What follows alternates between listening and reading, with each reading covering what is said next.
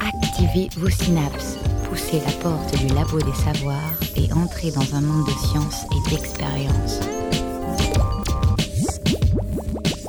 C'est le labo des savoirs. Nous sommes en direct et en public du Château des Ducs de Bretagne à Nantes pour échanger sur l'aspect social et psychologique de la nuit. Berceau de comportements nourris par des peurs ou même des fantasmes. Distorsion nocturne, un programme proposé par Prune et le Labo des Savoirs sur le 92 FM et prune.net. Bonjour, bonjour à toutes et à tous. Bonjour Boris. Bonsoir Agathe. Bienvenue sur ce plateau exceptionnel de Prune et du Labo des Savoirs au Château des Ducs de Bretagne, ainsi que vous avez tous pu vous en rendre compte. Écrire sur la nuit n'est pas chose aisée, alors qu'on compte pléthore d'études et de données euh, chiffrées sur nos activités de journée, nos emplois, nos études, notre alimentation, nos tendances électorales, nos déplacements, nos pratiques sportives ou encore l'organisation conjugale des tâches domestiques. On connaît beaucoup moins de choses sur la vie des Français une fois la nuit tombée. Peut-être considère-t-on que ce que nous faisons la nuit ne regarde que nous, qu'il s'agit là de notre vie privée, en opposition évidemment à nos activités diurnes, visibles, qui sont les bases ou qui seraient les bases de notre vie sociale. Ou peut-être se dit-on que ce qui se passe la nuit n'est pas très intéressant. Après tout, la plupart d'entre nous dort la nuit, mais quand on ne dort pas, que fait-on? D'ailleurs, la nuit, c'est quand? La question paraît simple et pourtant, si on considère la nuit comme la période entre le coucher et le lever du soleil, alors nous parlons ici d'un laps de temps fluctuant du simple au double au cours de l'année, de presque 16 heures en hiver à 8 heures en été. Dans le langage courant, la notion de nuit, la plus communément acceptée, correspond à la période où nous sommes endormis. C'est pour ça qu'on souhaite rarement une bonne nuit à un travailleur de nuit qui commence, pour ainsi dire, sa journée. Tout aussi floue que la première définition, cette approche est d'ailleurs variable d'un individu à l'autre et partielle, car en fait elle néglige tous ceux qui, par choix ou par contrainte, sont bien réveillés. Sur le plan légal, la nuit n'a pas de définition non plus, même si à partir de 22 heures, on peut appeler effectivement tapage nocturne le bruit qui était jusque-là toléré. Le droit du travail, de son côté, donne euh, une définition plus précise. La période légale du travail de nuit est fixée entre 21h et 6h du matin. Et enfin, pour l'INSEE, la nuit correspond à la plage de temps comprise entre 22h et 8h du matin. Difficile donc, vous l'aurez compris, sur cet objet mouvant de mesurer les activités euh, humaines. Et c'est pourtant, puisqu'on aime les défis, ce que nous allons tenter de faire ce soir, n'est-ce pas Boris? Tout à fait, merci Agathe. Et oui, nous sommes en compagnie de deux invités. Euh, Bruno Lefebvre, anthropologue et sociologue, chercheur au laboratoire euh, social du CNRS Le Lise et professeur à l'Université de Nantes. Bonsoir. Bonsoir. Et Monsieur Keffer, physiologiste au CHU de Nantes, chercheur euh, à l'INRA, qui travaille notamment sur les questions alimentaires en lien avec le Mexique. Bonsoir à vous. Bonsoir. Pour commencer, nous vous proposons l'écoute d'un micro-trottoir, chose peu commune dans le Labo des Savoirs et à Prune, et pourtant ô combien intéressant lorsqu'il s'agit de poser la question Mais la nuit, c'est quoi pour vous? La nuit, euh, ça veut dire des soirées, des sorties dans les bars. Dormir, c'est tout. Ouais, c'est les films d'horreur quoi. Les films d'horreur, euh, bah, c'est ouais, la nuit, c'est ce qui fait le plus peur. Et moi, ça me fait penser au clip de Michael Jackson, de Thriller.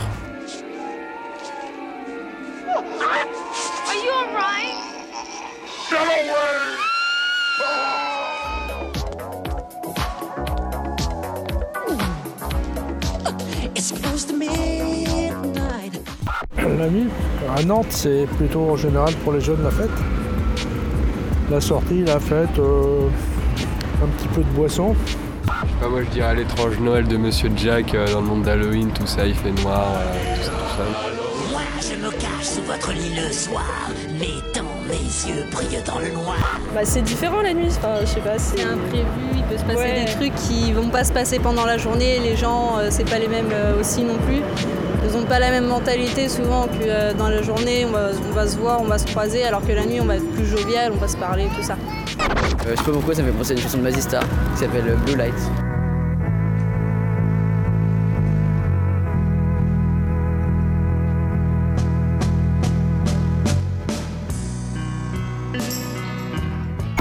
Moi je veux dire Earth, One, Day Fire, là, le truc de. Le, truc, euh, je sais plus, le morceau Let's Groove Tonight, voilà.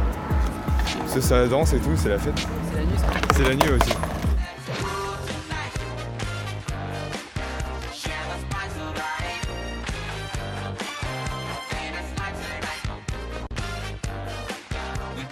La nuit, ça me fait penser à la lune. la lune, les étoiles, euh, les constellations. La nuit, l'obscurité, manque de lumière, euh, quelquefois une certaine insécurité. Oh, ben moi, le sommeil. la nuit, elle est faite pour dormir. Non, ça me- j'ai pensé à la Dolce Vita, mais ça n'a rien à voir avec la nuit en fait.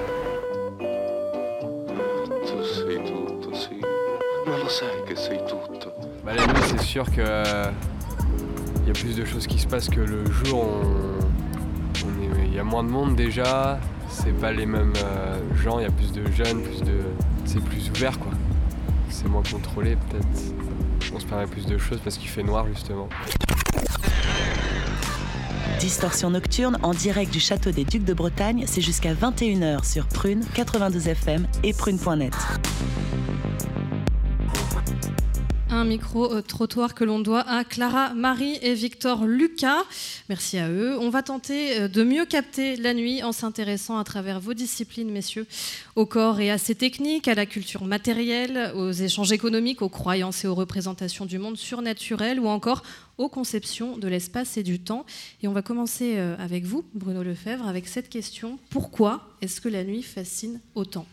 Euh, si on est à Nantes, en France, ou en Amérique latine, ou en Afrique, ou en Asie, parce que c'est les, les choses. Bah, sont- nous sommes des citoyens du monde, donc on va peu- élargir un petit peu. Un petit peu di- différent.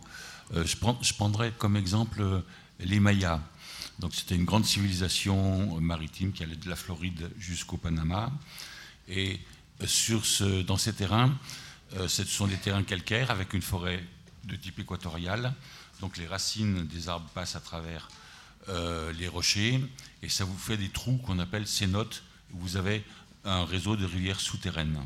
Et donc on peut se baigner, vous avez plein de poissons aveugles et euh, plein de chauves-souris, etc. C'est le monde de la nuit.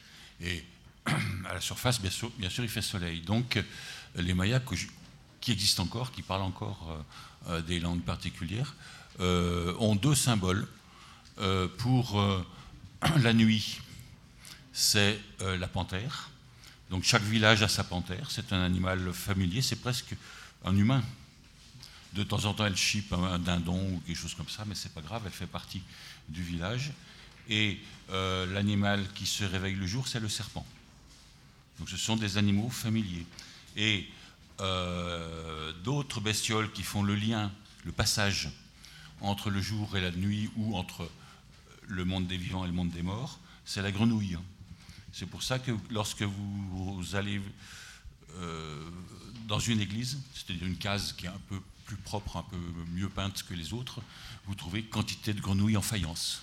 Et donc, Ce sont les symboles des passages entre le, D'après monde, vous- entre le monde des vivants et le monde des morts. D'après vous, c'est cette opposition entre deux mondes clairement euh, distincts qui crée cette fascination? Je pense, et ça, on, pourra retrouver ça dans, la, my- dans les mythologies indo-européennes, Mhm. euh, que ce soit en Égypte ou, euh, ou en Grèce ou en Mésopotamie. C'est vrai que c'est assez différent. Vous parliez de panthère, de serpent. C'est assez différent des différents symboles ou des différents personnages qu'on associe chez nous, en tout cas en France ou dans l'Occident, euh, à la nuit. Je pense notamment euh, aux loups-garous, aux vampires, euh, potentiellement aux marchands de sable, si on veut avoir un côté peut-être bienveillant.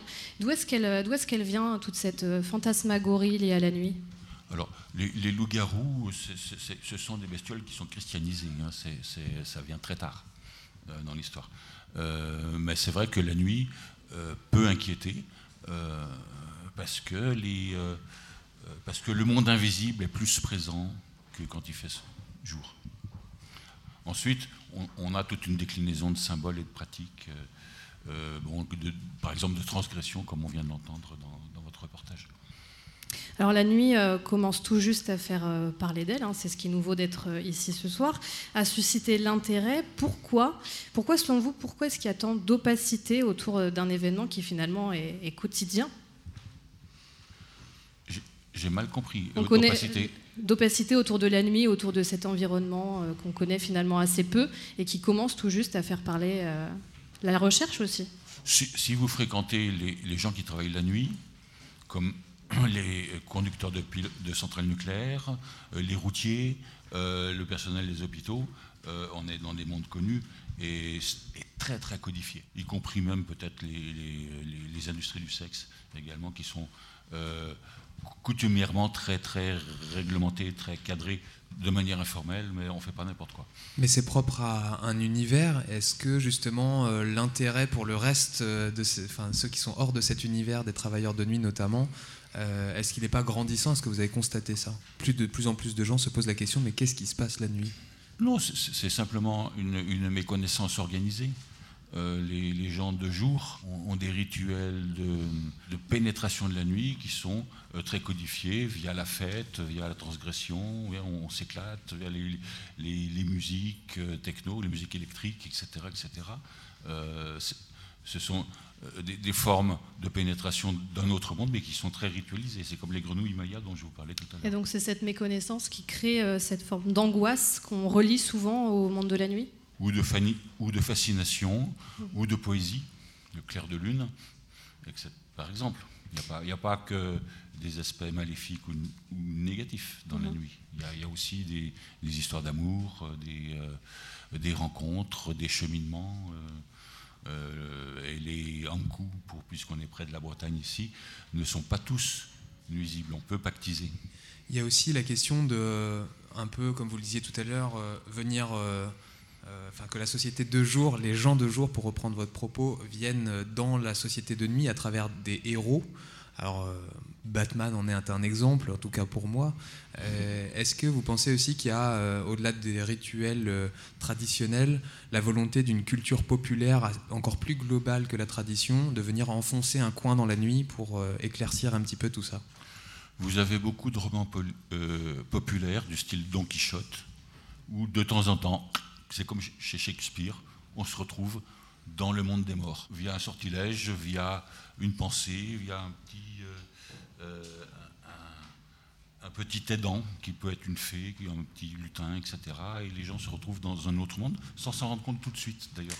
C'est une, ce sont des histoires vraiment très très fréquentes, mais pas seulement européennes. Vous trouvez ça en Perse, vous trouvez ça euh, en Asie également. Là, on vient de parler des, des super-héros, notamment de Batman. Euh, à quel moment est-ce que la culture entre, impacte notre, notre façon de voir la nuit ou d'appréhender la nuit? Parce que il y a autre chose. Euh, on parle souvent, c'est aussi une question de mots. Par exemple, pour parler de la mort, on parle euh, du sommeil éternel. Donc il y a aussi euh, toute cette accroche entre la nuit, le monde du sommeil, vous l'avez dit tout à l'heure, le monde de la mort. Culturellement aussi, pendant la Renaissance, je sais qu'on on on dormait beaucoup assis, enfin à demi couché, parce que la position allongée était réservée aux morts. Sur la question culturelle, Ouais. aussi bien le, le monde des jours et le monde des nuits euh, est, est, balisé de culture. Il n'y a, a, rien d'autre en fait.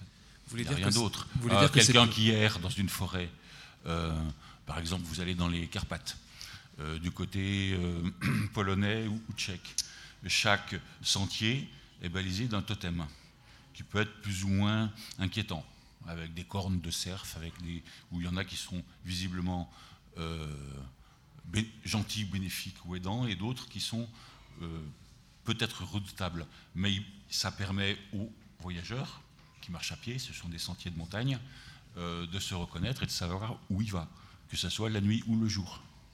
Donc, vous avez la culture, elle est là aussi bien le jour que la nuit. Il y a aussi une question euh, peut-être plus physiologique en quelque sorte. Oui. C'est que la nuit, c'est aussi la stimulation par la peur.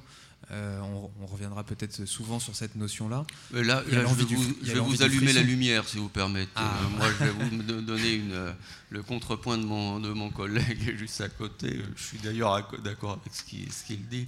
Euh, le- la façon dont on perçoit la nuit a beaucoup changé au moment où on a inventé l'électricité.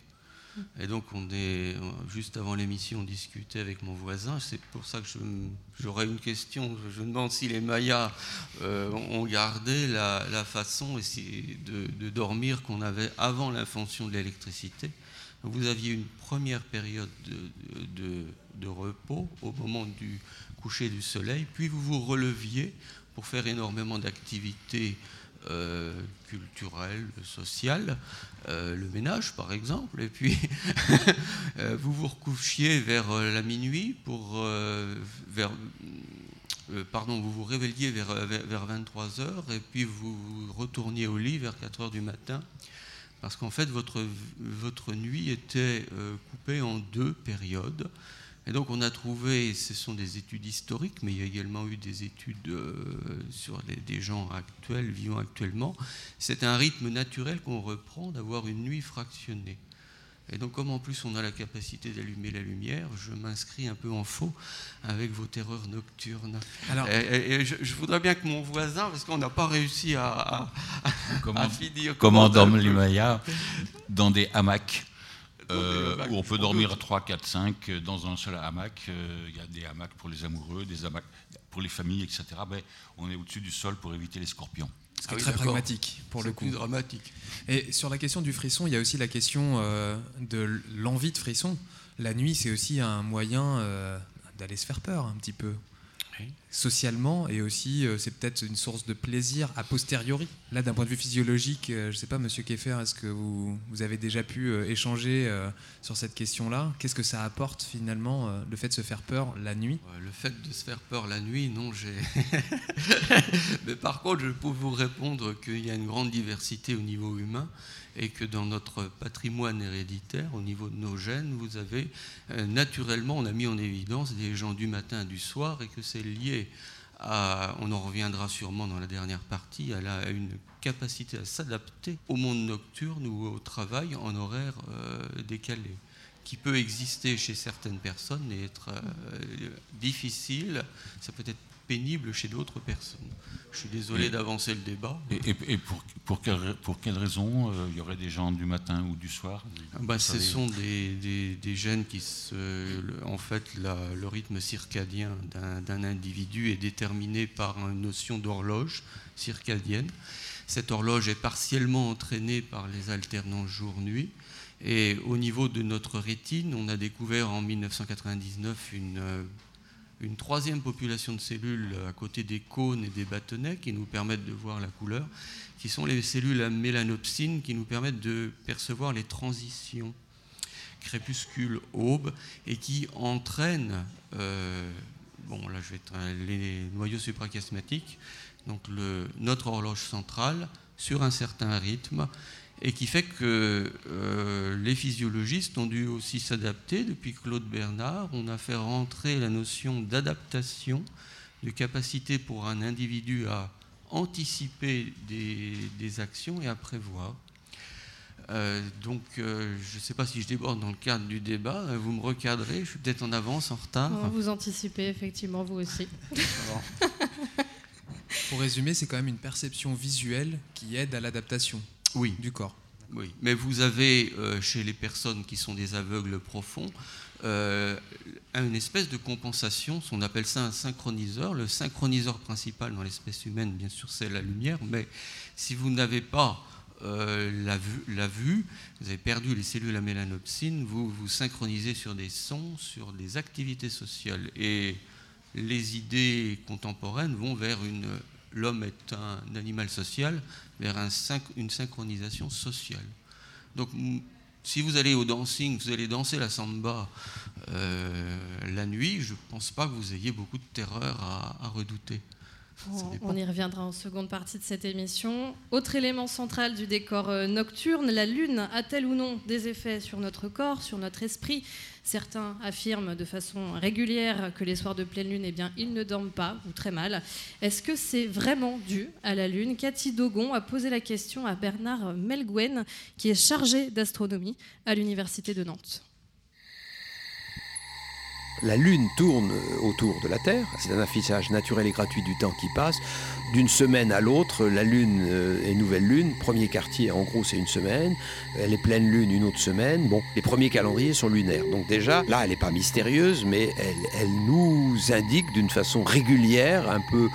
c'est- une horloge céleste, on ne sait pas comment est la mécanique, mais déjà, elle est régulière et elle se transforme de façon régulière. Mais elle ne se lève jamais exactement au même endroit. D'un jour à l'autre, la Lune, elle peut avoir 10 minutes de retard ou elle peut avoir euh, une heure et demie de retard. Ah, ça s'explique, c'est des éléments de mécanique céleste. mais ça déconcerte, donc ça fait un peu un élément de mystère. Et d'autre part, elle a une face cachée, parce qu'elle tourne autour de la Terre en un mois, mais elle tourne sur elle-même dans le même temps. Euh, c'est aussi le corps céleste le plus proche de la Terre. Donc euh, il a une lumière euh, changeante, une lumière cendrée, il peut être rouge quand elle est éclipsée, elle peut éclipser le Soleil. Donc il y a plein d'éléments euh, très concrets. Elle joue aussi sur les marées, donc sur les animaux marins, sur euh, les océans, sur la partie inanimée, enfin les masses océaniques. Il y a un effet certain, mais sans qu'on sache exactement comment fonctionne le mécanisme. Sur le vivant, c'est beaucoup plus contesté, ça l'est de moins en moins, mais euh, comme ça ouvre la porte à toutes sortes de superstitions, les scientifiques rigoureux, euh, académiques, euh, voire scientistes disent ça n'a aucun effet. Mais c'est Pascal, Blaise Pascal qui disait on prête tellement d'effets à la Lune que sur la quantité, il doit y en avoir quelques-uns qui sont vrais. Les animaux marins euh, sont nombreux à être sensibles à la Lune, Euh, mais là on peut dire que c'est par le mouvement mécanique euh, de l'eau, mais ce n'est pas vrai parce que les huîtres se mettent à table en quelque sorte quand la marée monte. L'eau est, agitée, elle filtre le plancton pour se nourrir. Donc on peut dire que c'est l'agitation mécanique, mais non. Il y a un, un- scientifique américain qui, Brown, enfin, qui a transporté, ça fait de quelques décennies de ça, des huîtres dans une piscine d'eau de mer à 1000 km de l'Atlantique. Et il s'est rendu compte que les huîtres changeaient leurs heures pour se mettre à table, en quelque sorte, pour filtrer abondamment l'eau de, de la piscine, euh, au moment où la Lune euh, passait sur le méridien. Donc euh, il y a l'idée d'horloge biologique, à savoir que d'une façon qu'on connaît encore mal, ou peu ou pas du tout, euh, dans- selon les cas, eh bien, euh, le vivant est sensible euh, à- au passage de la Lune. Et sur l'homme, est-ce qu'il y a des effets qui ont été prouvés? Des policiers, des gendarmes vous diront tous, lorsqu'ils sont de service les jours de pleine lune, ah bon, bah, c'est toi qui es de service aujourd'hui, bah, bon courage. Bah, les, appels sont plus nombreux, euh, voilà. Alors certains disent que c'est la lumière de la Lune. Alors si on veut être euh, rigoureux scientifiquement, on ne dit pas que la Lune euh, réfléchit la lumière du Soleil, on dit qu'elle la réémet, c'est-à-dire que la lumière du Soleil est formée de plein de longueurs d'onde, ça, ça, ça frappe la Lune, le sol de la Lune absorbe et décale les longueurs d'onde et on dit que la Lune réémet. Donc la lumière de la Lune, elle peut aussi avoir des effets sur le linge, etc. Sa lumière euh, n'est pas la même que celle du Soleil, elle a été transformée. Maintenant, est-ce que cette lumière agirait sur euh, les humains, sur les plantes? Ben, La preuve est encore à faire. Distorsion nocturne, l'émission pour voir la nuit sous un nouveau jour. Une chronique signée Cathy Dogon. On est ici à la croisée des sciences, hein, de l'astronomie en l'occurrence, et de la mythologie. La Lune est notre première horloge. Est-ce que vous confirmez, Bertrand Kieffer Euh, non, je pense que c'est le soleil. On a vu que ça vous faisait réagir, effectivement. Oui, oui. Désolé. Mais disons que je suis d'accord avec, euh, avec l'astronome qu'on vient de- d'écouter. Euh, euh, il n'en reste pas moins que la plus grande migration circadienne, c'est la migration du plancton du plancher océanique à la surface, que ça se produit euh, donc toutes les nuits et donc. Euh, que cette, euh, là, je, je m'inscris hein, totalement dans, la, dans les doutes qu'a qu'a soulevé votre, euh, mon collègue astronome. Voilà, c'est pas Mhm. très, c'est pas très clair pour le cas. Oui, pour le ça. tout. On sait que y a- ça a des effets, mais encore une fois, on ne sait pas expliquer comment ni pourquoi. Voilà. On dit le jour. Non, pas du tout. On dit que c'est la première pause musicale. Mais oui, tout à fait. Et il faut écouter un petit peu de musique puisque euh, c'est propre euh, à la nuit aussi. Mais, euh, très très fort la nuit, moins fort maintenant.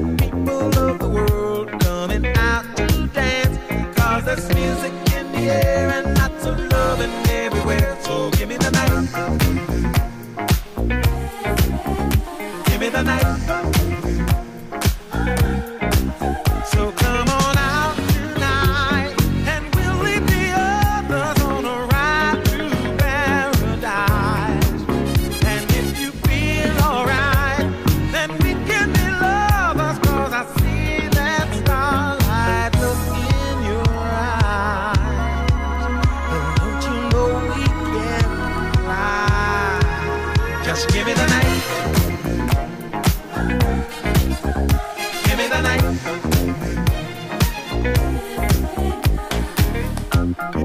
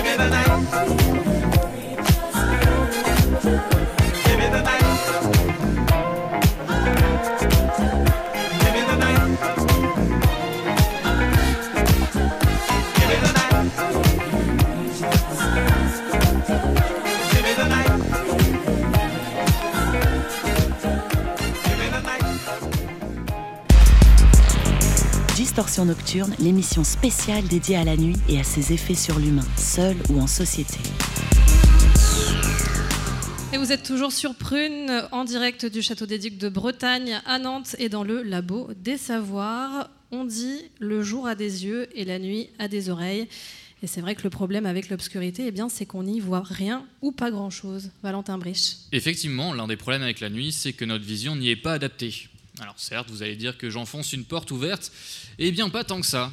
Car pour certains d'entre nous, et même pour certaines espèces, l'obscurité est permanente.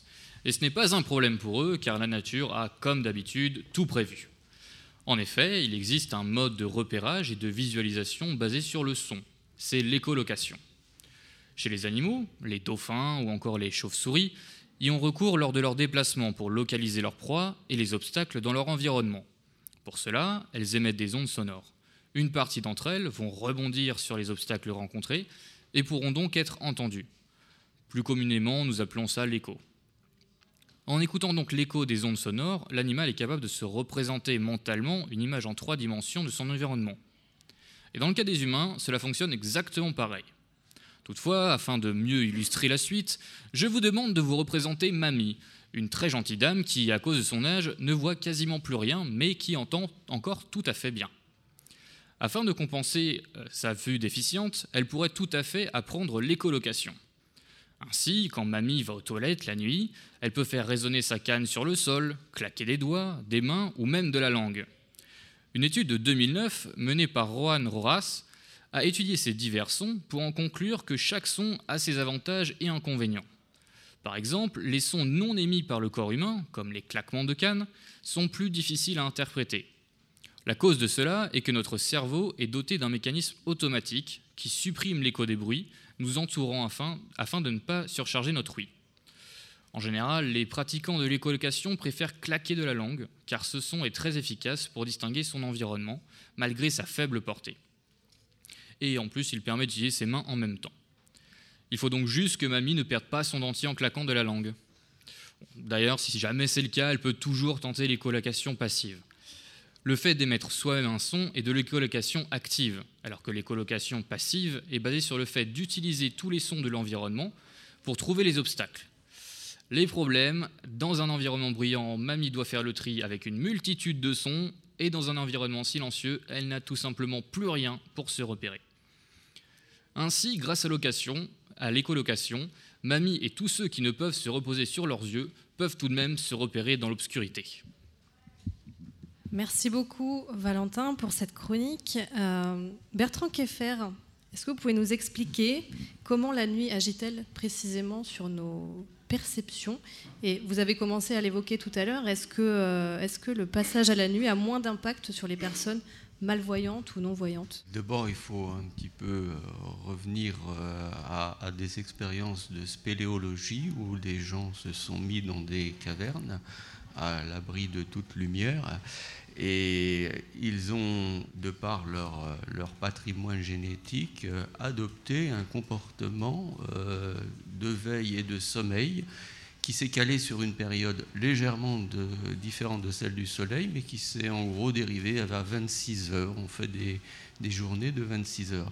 Donc euh, quand on nous met dans une nuit constante, c'est quand même nous qui sommes les pilotes, et c'est notre capacité d'adaptation qui va euh, faire fonctionner notre organisme, parce que le rythme circadien n'est pas quelque chose qui, qui naît de rien.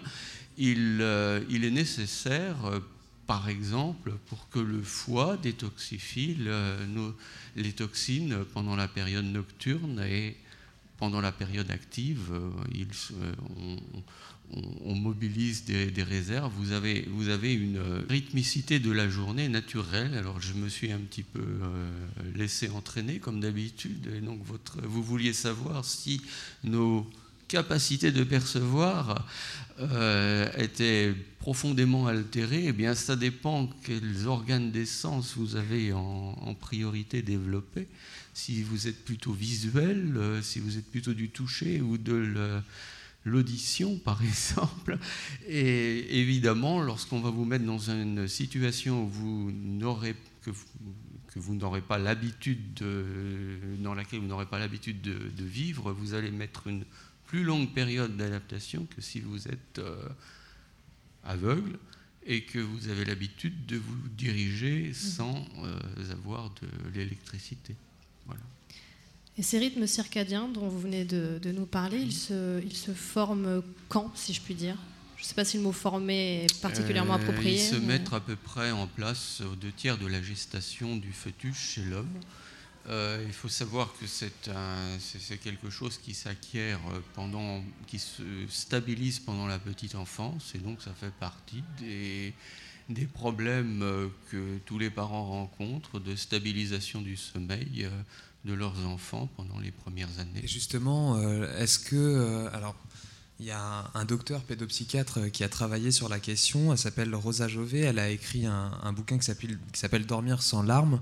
Et elle parle de l'éducation au sommeil, c'est-à-dire euh, comment est-ce que l'enfant, qui au début euh, a, des besoins énergétiques, va se réveiller régulièrement et petit à petit se caler sur le rythme, on va dire, sociétal, c'est-à-dire le rythme des adultes.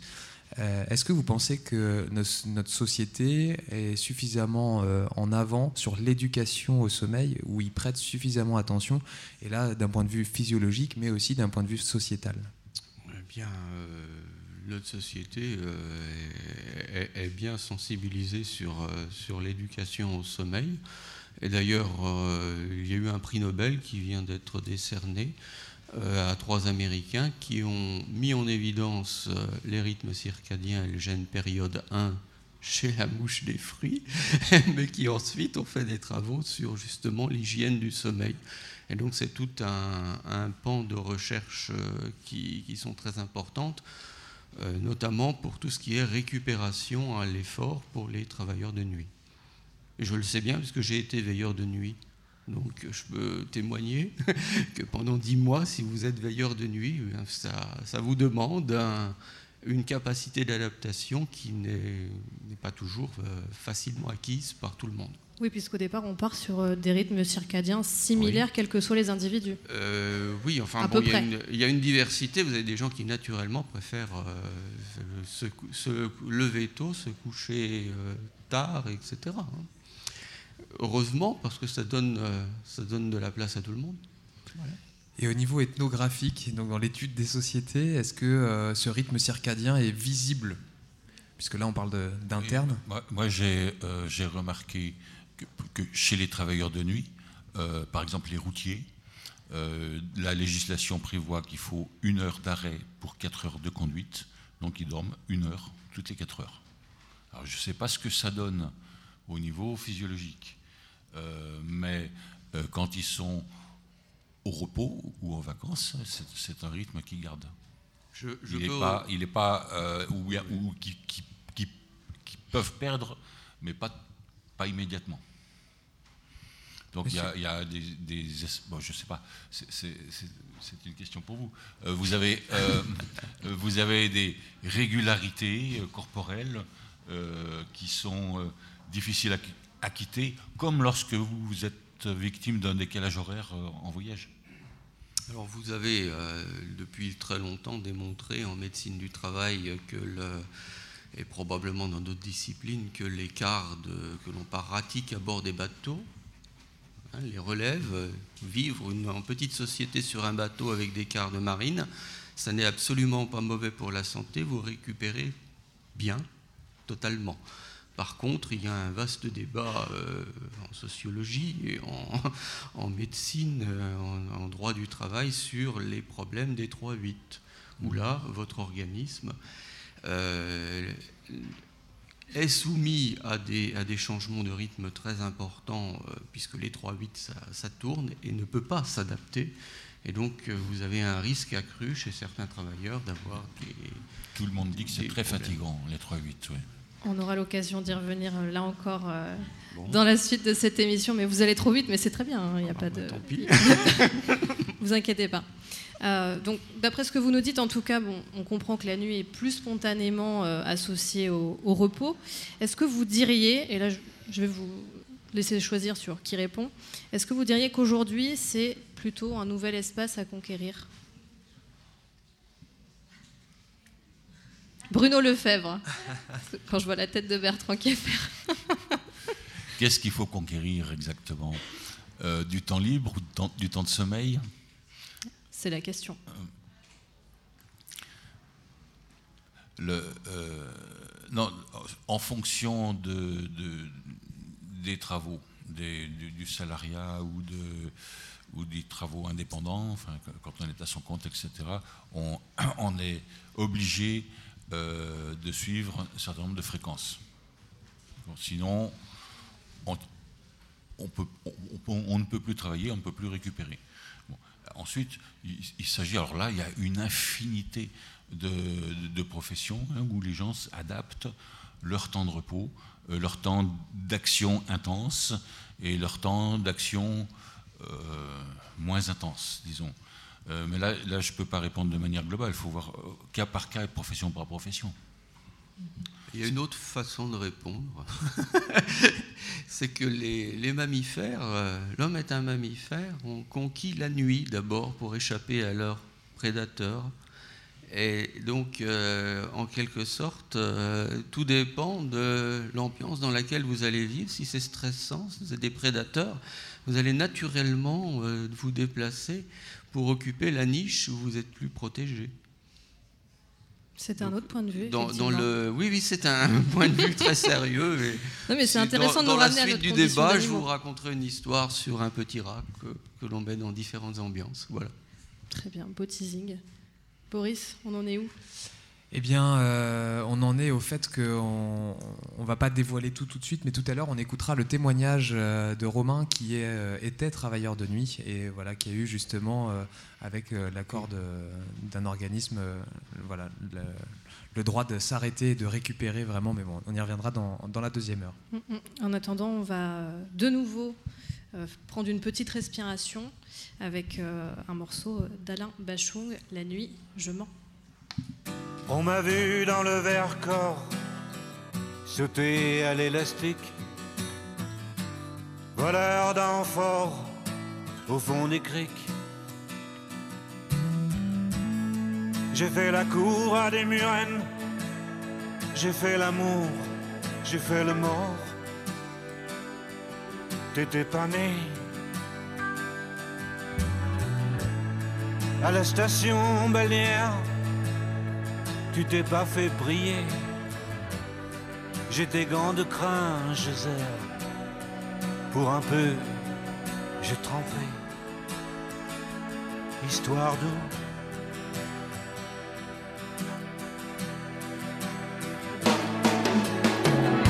La nuit, je mens, je prends des trains à travers la plaine. La nuit, je mens, je m'en lave les mains. J'ai dans les bottes des montagnes de questions où subsiste encore ton écho? Où subsiste encore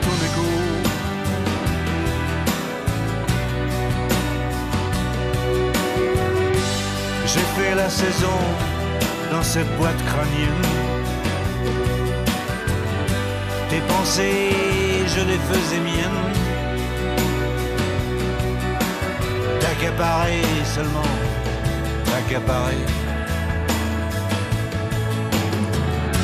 D'estrade en estrade, j'ai fait danser dans de malentendus. Des kilomètres de vie en rose. Un jour au cirque, un autre à chercher à te plaire. Presseur de loulou, dynamiteur d'aqueduc. La nuit, je mens, je prends des trains à travers la plaine. La nuit, je mens, et. J'ai dans les bottes des montagnes Distorsion nocturne, l'émission spéciale dédiée à la nuit et à ses effets sur l'humain, seul ou en société. Toujours parmi les œuvres du, euh, voilà, de- du château des Ducs de Bretagne. Nous sommes toujours en compagnie de Bruno Lefebvre, anthropologue et sociologue, chercheur, enseignant, et Bertrand Kieffer, physiologiste et chercheur aussi euh, sur euh, différentes questions, bien entendu. On est en train de parler de la nuit dans sa grande largeur. Et voilà, c'est toujours Distorsion nocturne, Et cette c'est le moment d'évoquer une enquête très sérieuse de l'INSEE qui date de, de 2010, une enquête intitulée Emploi du temps.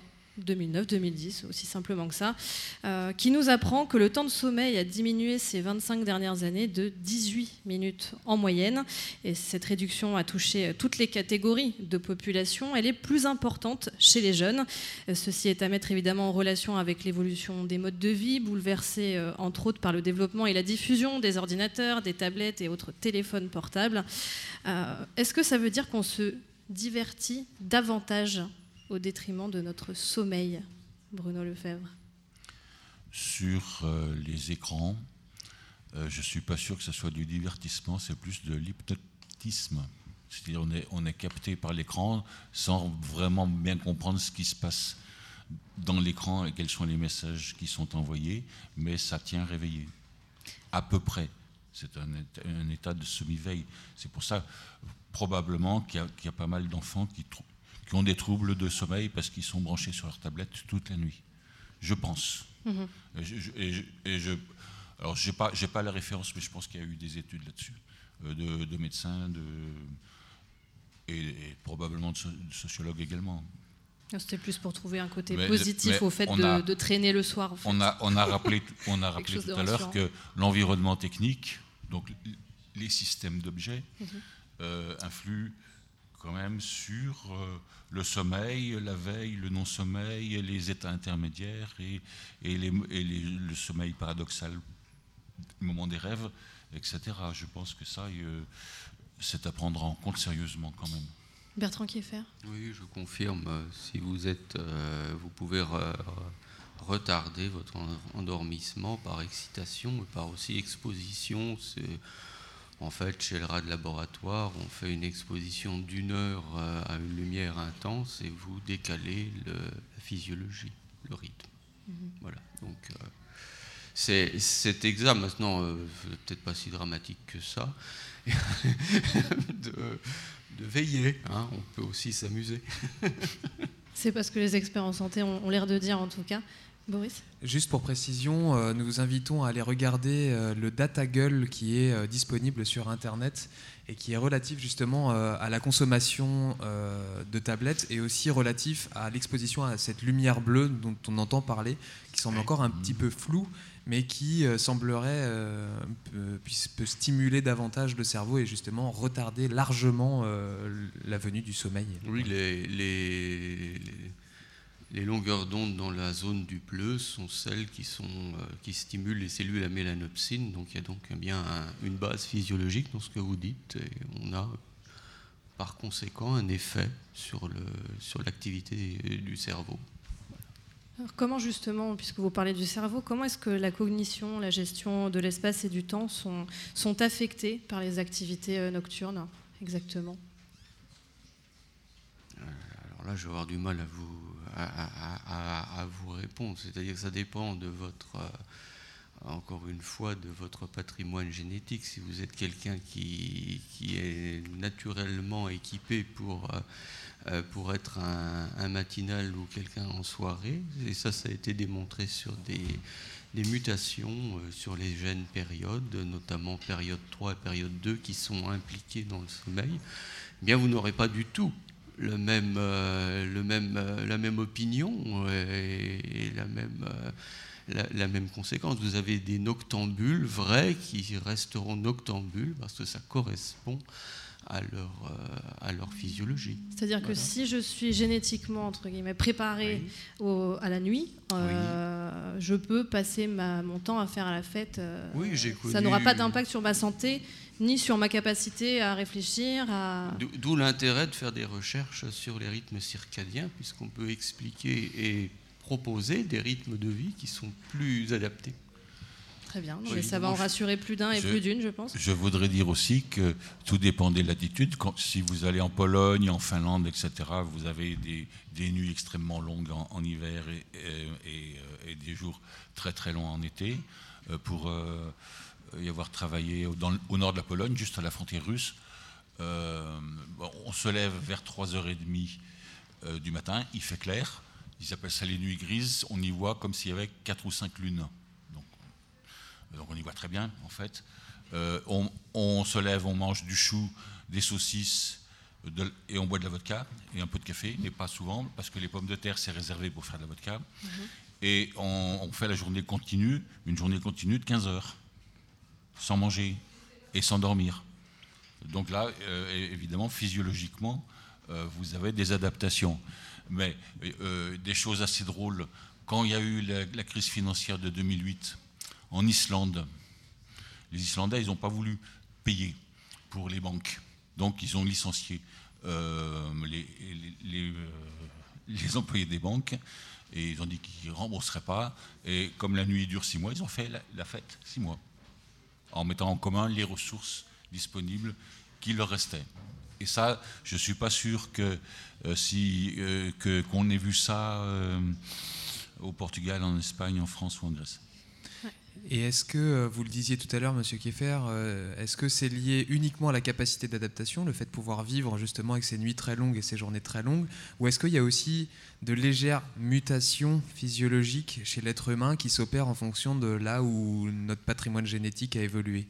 Oui, il y a des travaux brésiliens qui vont dans ce sens de ce que vous, dites, mais euh, le, déterminisme principal, euh, je, reçois- je rejoins mon voisin, euh, est sociologique. Euh, Vous avez les Polonais, mais vous, toutes les, euh, avez aussi les Inuits qui vivent euh, une nuit complète euh, en alternance avec euh, une période de jour complet, et ils ont développé une culture et des aptitudes euh, à, à s'adapter. Ah oui. En tout cas, ça veut dire qu'il ne faut pas confondre également la nuit et le repos. Ah non. Voilà. Parce que quand on parle de temps voir, de ouais. sommeil, euh, on ne parle pas d'ailleurs forcément, forcément de la nuit. Et, euh, et par rapport à cette diminution, on sait qu'effectivement, dormir trop peu a finalement euh, des effets néfastes sur notre santé, mais est-ce que dormir trop, ça peut aussi en avoir? Trop dormir, c'est réprouvé moralement la plupart du temps. Parce qu'on passe pour des feignants, c'est ça? Oui, Non, mais c'est un mot à la ça mode. Peut, ça peut être un jugement euh, assez, assez commun, ouais. Mhm. Euh, mais par contre, ce qui est intéressant, c'est ce sont les, le sommeil fractionné. Euh, moi, quand j'étais étudiant, je travaillais la nuit dans une morgue, dans un hôpital. Et donc, je dormais un peu le matin et un peu avant les cours, et un peu le soir après les cours et avant le, avant le travail. Et, et on, on arrive à s'y faire assez vite, pourvu qu'on respecte quand même un nombre d'heures. Et la régularité aussi, vous le disiez Et une tout à l'heure. régularité, oui. Mais ça dépend pas aussi un peu du temps selon lequel on travaille euh, la nuit Parce que j'imagine qu'il y a un temps d'adaptation. Si on ne s'adapte pas en, une semaine au, au travail de nuit. Mais ce que vous dites, ce que vous avez l'air de dire, en tout cas, vous avez peut-être confirmé, c'est qu'en fait, on peut s'adapter à tous les rythmes de travail. Oui, ça dépend de l'âge qu'on a. Je pense que quand on est jeune, on est plus malléable que- qu'à 40, 50, 70 ans. Bertrand Keffer, vous avez, vous n'avez pas l'air tout à fait d'accord avec cette question de l'âge. Euh, euh, moi, je reste sur mes, sur mes données, c'est-à-dire qu'en fait, tout dépend de la- de, de l'individu, c'est très individuel. Euh, il est vrai que la rythmicité circadienne varie avec l'âge, mais en fait, euh, bon, bah, si le- la période de, de travail est raisonnable, euh, vous pouvez, vous pouvez vous adapter, vous le ferez. Euh, si on vous donne une période de sommeil euh, trop longue, eh bien, euh, les données montrent que les personnes qui ont souffert de, bon, justement pour aller dans votre sens, d'un environnement stressant où ils dormaient peu, vont pendant quelques semaines, quelques jours faire de longues nuits, mais après elles se réveilleront et seront actives. Euh, le, réveil est physiologique et normalement, s'il n'y a pas pathologie et refus de, de l'individu, vous, vous, vous avez une nuit qui vous correspond et, vous vous réveillez euh, en pleine forme. On peut l'espérer. Y compris si, par exemple, admettons qu'on ait travaillé pendant 20 ans euh, sur des horaires de, de bureau euh, classiques, si on se met à travailler la nuit, nos- notre activité peut parvenir à modifier euh, notre physiologie? Tout dépend comment c'est perçu au niveau de social et au niveau de l'individu. Ouais, Mais, effectivement- euh, je n'ai jamais fait cette expérience. Moi, je l'ai fait à 25 ans où je suis passé d'un rythme étudiant à un rythme de veilleur de nuit et je m'en suis remis. Euh, L'adaptation de nos rythmes circadiens se fait sur une période d'une semaine et on le sait bien parce que tous les équipages d'avions euh, qui vont par exemple de Montréal à Vancouver, euh, eh bien, sont confrontés au, pro- au problème de, ce, du jet lag, de la désynchronisation, du décalage horaire. Et donc, euh, ils, ont des, temps de repos compensateurs qui, sont prévus dans leur statut et qui ont été progressivement ajustés en fonction de ce que l'on constatait euh, au cours du XXe siècle dans l'évolution du personnel des compagnies aériennes. Est-ce que, est que vous avez des données là-dessus? Sûrement en tant que... Sur, sur les navigations Oui, aériennes? Non, j'en ai pas. Bon, c'est bizarre parce qu'ils font, ils font des enquêtes Ouais. sur tout, même sur Ouais. le temps de Oui, mais le je- temps de consommation du, du repas à bord des avions en classe économique. Bien sûr, mais, ce- mais ce, ce sont, ce sont des travaux que je ne connais pas. Ah, je connais plus euh, le- la marine et la Ah route. bah, ça Voilà. marche aussi, la marine. Oui. Il y a aussi une, euh, une question qui peut se poser. Le rythme circadien, c'est un rythme euh, alimentaire. C'est-à-dire, euh, on mange pas quand on dort, même si on dit que qui dort dîne, en quelque sorte. Euh, Est-ce qu'on peut considérer que euh, avec le rythme circadien du sommeil se cale aussi le rythme alimentaire Bertrand Keffer? Oui, en partie. euh, néanmoins, quand d'un point de vue très appliqué, quand vous avez subi un, fort décalage horaire, c'est l'activité sociale qui va vous aider à vous euh, synchroniser avec le pays d'arrivée et l'activité sportive. Donc on conseille aux gens de faire un jogging, une activité sportive pour relancer dans le pays d'arrivée la, machine. Et bien sûr, l'alimentation joue euh, son rôle, mais euh, c'est un, un domaine de recherche, on n'a pas encore toutes les, toutes les réponses. Bruno Lefebvre, vous vouliez euh, réagir aussi sur euh, cette question de l'alimentation et de la rythmique euh, je suis debout, je mange et la nuit je dors complètement, qui est le rythme actuelle, on va dire, du moins en France? les, les- les observations montrent que tout est possible. Qu'on peut manger beaucoup le matin, pas, pas à midi, beaucoup le soir, etc. Ça, ça dépend, euh, bon, non seulement des rythmes de travail, euh, mais des traditions nationales ou des cultures.